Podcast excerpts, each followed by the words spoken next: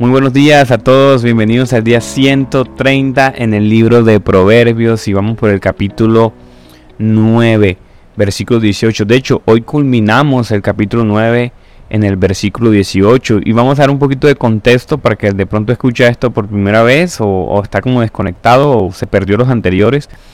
Venimos hablando que la sabiduría divina es la persona de Jesús, representa los atributos de Jesús, sí, así como lo escuchas si revisas el capítulo 8, habla de que Dios estaba con la eternidad, la persona estaba con la eternidad, la sabiduría estaba con la, con la, con la eternidad.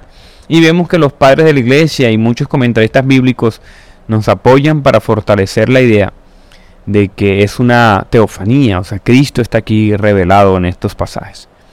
Y el versículo 18 dice la siguiente manera. Voy a leerlo un poquito más arriba para que se entienda el contexto, ¿verdad? Dice que en la la necedad que representa una mujer alborotadora y prostituta llama a los que van por caminos rectos, ¿verdad? Ayer hablábamos de que eso conduce a qué? A disfrutar, robar y hacer las cosas en secreto. Y ahí terminamos. El versículo 18 dice, pero el que no sabe que están, que allí están los muertos, que sus invitados están en las profundidades del Seol. Ahí estábamos nosotros, amigos. Muertos en nuestros delitos, en nuestros pecados, estamos esclavos de, nuestra, de nuestro pecado, de nuestra concupiscencia, incluso de nuestro legalismo. Entonces hoy vamos a hacer, hablar de ello, de, de qué es estar muerto, qué es nacer de nuevo. Quizás podemos tocar un poquito acerca del bautismo. Y me recuerda, ¿saben quién? Creo que el mejor capítulo acerca de este tema, podría estar equivocado, pero Romanos 6. Hoy vas a leer Romanos 6. Lo vas a leer una versión clara, lo vas a meditar, vas a revisar tu corazón. Porque fíjate que Pablo eh, hace recurrentemente en sus cartas preguntas retóricas. como así? Preguntas que él mismo se responde como si estuviese hablando con alguien de manera imaginaria, porque es una carta que no tiene un como un WhatsApp hoy en día que te escribes, respondes, escribes, responde. Entonces él hace como una especie de diálogo metiéndose en la cabeza de los romanos de las preguntas que podrían haber tenido o que pueden tener según sus enseñanzas, ¿verdad? Según las enseñanzas de Jesús también. Y la enseñanza del Evangelio central. Entonces dice el versículo, vamos por el versículo 6, dice, ¿deberíamos seguir pecando para que Dios muestre más y más su gracia? Esa es una pregunta que me hacen a veces algunas personas nuevas en la fe. Eh, una persona nueva en la fe tiene generalmente estas ideas, ven acá, si Cristo pagó por todos mis pecados, y Él dice que me perdona, y a pesar de que yo fallo me perdona, o sea que yo puedo seguir fallando. Yo puedo seguir pagando, eh, cometiendo pecado y el Señor va a pagar por mi cruz. Eh, no es así. Bueno, sí y no. Uno, recuerda que Dios no puede ser engañado. Dos, cuando tú cometes un pecado recurrente, hemos visto en anteriores de, devocionales, ese pecado se encrista en tu corazón, se sella en tu corazón, tienes que tener cuidado. Pero Pablo exhorta va allá, dice, hermanos, del versículo 9, Cristo fue levantado de los muertos y nunca más volverá a morir, porque la muerte no tiene ningún poder sobre él. O sea, Cristo murió para que fuese quebrado el poder del pecado. Pero ahora Él vive y vive para la gloria de Dios. Así ustedes, versículo 11, deberían considerarse muertos al pecado y vivos por medio, de Cristo. Lo que está diciendo ahí. Entonces tengan control, tengan, tengan control de esos deseos pecaminosos. Miren, el contexto, lo que está escribiendo Pablo acá es que, mira, Justino Mártir denunciaba que en Roma, en muchas ciudades capitalinas, la gente iba a los prostíbulos y se acostaba con mujeres. Y era una tanta degeneración que muchas mujeres quedaban embarazadas, claro, no había métodos anticonceptivos y eso. Y los niños, y especialmente las niñas, eran, eran como desechados. Todos los días amanecían en potes de basura, decía Justino Mártir, niños y niñas. Mucha gente incluso llegaba y se cogía esos bebés y los criaba para después usarlos como esclavos. Claro, era una inversión grande durante muchos años, pero tú tienes un esclavo, tienes una persona para servirte durante toda tu vida. Incluso una denuncia que hace Agustino Martín, miren cuando usted va a los prostíbulos, con el riesgo de estar acostándose con sus propias hijas. Imagínense la depravación del pueblo. Eso es lo que está condenando Pablo acá. Mira lo que dice el versículo 13. No dejen que ninguna parte de su cuerpo, su cuerpo, se convierta en instrumento del mal para servir al pecado. ¿Ven? En cambio, entréguense completamente a Dios, porque antes estaban muertos, pero ahora tienen vida. Usen todo su cuerpo como instrumento para hacer lo que es correcto, para la gloria de Dios. El pecado ya no es su amo. Y fíjense el contexto de ser amo en el Antiguo en, sí, en esa época del Antiguo Testamento.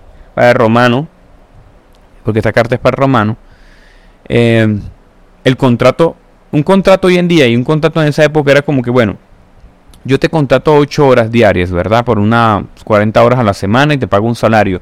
Durante esas 40 horas, durante esas 8 horas diarias, tú eres mi esclavo, tú eres mi trabajador. Se parece mucho el modelo contemporáneo, ¿verdad?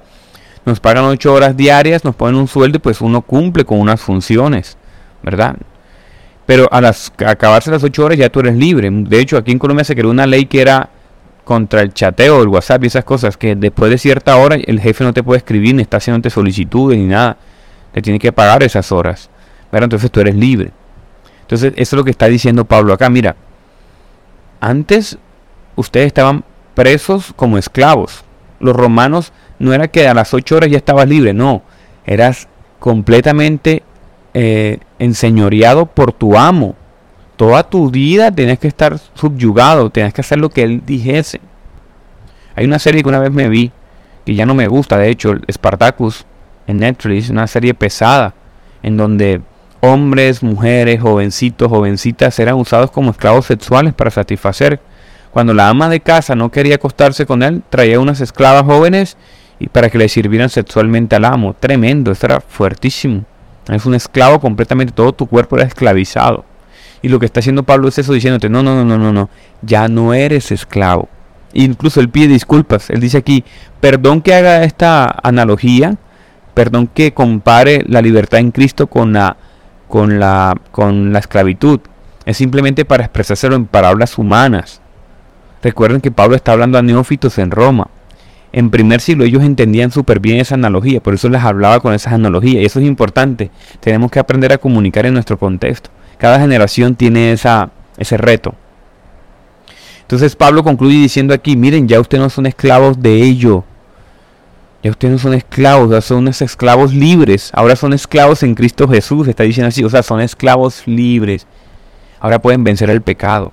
Entonces no abusen de esa gracia. ¿Ves? Eso es como, como cuando tú tienes a tu padre, tu padre te ama y tú, y tú abusas de tu padre, tú le robas a tu padre. ¿Mm? Estás, si tú le robas a tu padre, estás cometiendo delitos contra tu padre, estás aprovechando del amor, estás quebrantando el corazón. ¿Ves? Entonces lo que está diciendo Pablo es que el cristianismo ya no es una manera indigna de vivir. No es una experiencia emocional, sino una manera correcta de vivir. ¿Ves? ¿Ves? Qué lindo, ¿verdad? La libertad en Cristo. Esto es diferente a cualquier religión del mundo. Hace, haces, haces, haces, cumples leyes, cumples normas. Eres libre. ¿Qué vas a hacer con ello ahora? ¿Ves? Miren, Barclay hacía una analogía maravillosa. Cuando tú estás con alguien que amas mucho, en tu esplendor emocional del amor, cuando tú te separas de esa persona por un tiempo, ¿cuál es tu deseo? Tu deseo es ardiente, un deseo ardiente de ser mejor persona. Cuando tú amas, Acuérdense lo que está enamorado. Uno se pone su mejor cara, su mejor pinta, se mete al gimnasio, comprar su mejor ropa, se pone chévere. Eso es ser cristiano. Cuando naces de nuevo, tú te comportas dignamente mejor. Pero yo les voy a decir una cosa. Dios no se conforma con una persona que hace promesas de lealtad en una ola de emoción. Dios quiere tu vida completa. Eso es lo que está demandando aquí. Completa en todas las áreas de tu vida no una lista de prohibiciones para con el pecado. Eso cuando tú eres nuevo en la fe se te perdona, sino una inspiración de lo que hizo Jesucristo en la cruz, un acto de amor supremo y sublime. No hay ninguna analogía nuestra que podamos nosotros captar acerca de la obra en la cruz, ninguna. Pero que sí te está dando pistas y vestigios aquí la palabra de Dios es que eres completamente libre. ¿Verdad? Y nadie usa la libertad y la gracia como una licencia para pecar. Nadie, nadie honesto. Nadie abusa de la gracia del Señor. Nadie puede hacerlo primeramente. Porque ¿quiénes somos nosotros y quién es Dios? Pero el Señor está demandando tu cuerpo. El Señor quiere todo tu cuerpo, tu alma, tu mente. ¿Ves? Para una vida eterna, de hecho. Ahora eres libre del pecado, concluye el verso 22. Y se han hecho esclavos de Dios. Ahora hacen las cosas que llevan a la santidad y que dan como resultado la vida eterna. ¿Ves? Ahora amas en libertad y eso te va a llevar de manera consecuente a la vida eterna no por tus obras para llegar a la vida eterna, sino que ese es el resultado de la obra perfecta en la cruz en ti. ¿Ves? Eso es lo que está diciendo el proverbio del día. allí están los muertos. Tus invitados están en las profundidades del Seol, del infierno. Al que no camina con sabiduría, sino que camina con necedad. Eso concluye el pasaje. Amén. Vamos a orar por ello. Gracias Dios. Una vez más, Padre, nos permite ser confrontados, Padre, nos, pero nos animas. En vez de entristecernos o de sentirnos señalados o condenados, Señor amado Jesús, eso tiene que animarnos a vivir en libertad en Cristo. Ayúdanos, Padre Santo, amoroso, Señor, a ser libres del pecado, Padre. A usar todo nuestro cuerpo, como nos hablabas hoy, Señor. Líbranos quizás temas como la masturbación, el pecado, Señor, eh, la inmoralidad sexual, Señor, el libertinaje, Padre amado Jesús, las conversaciones necias, el consumo de contenido que no edifique, Señor. Líbranos de todo eso, ayúdanos a entender esa libertad en Cristo, Señor. Perdona nuestros pecados. Hoy somos nuevas criaturas, Señor. Hoy perseveramos en la santidad. Señor, seguimos perseverando, Señor, con el desánimo, con la deshonra, Padre. Perdona a mí, Señor, y a mis hermanos.